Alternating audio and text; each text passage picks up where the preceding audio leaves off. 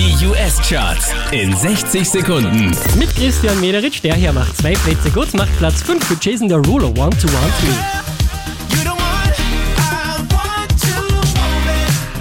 to. Unverändert auf der 4, Walk the Moon, Shut Up and Dance.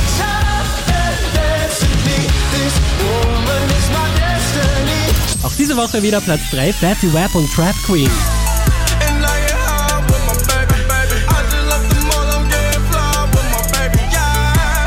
Diese wie letzte Woche Platz 2, Taylor Swift und Bad Blood.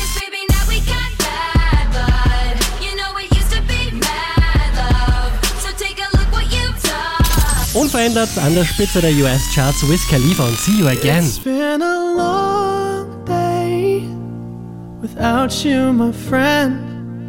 And I'll tell you all about it when I see you again. Mehr Charts auf charts.kronehit.at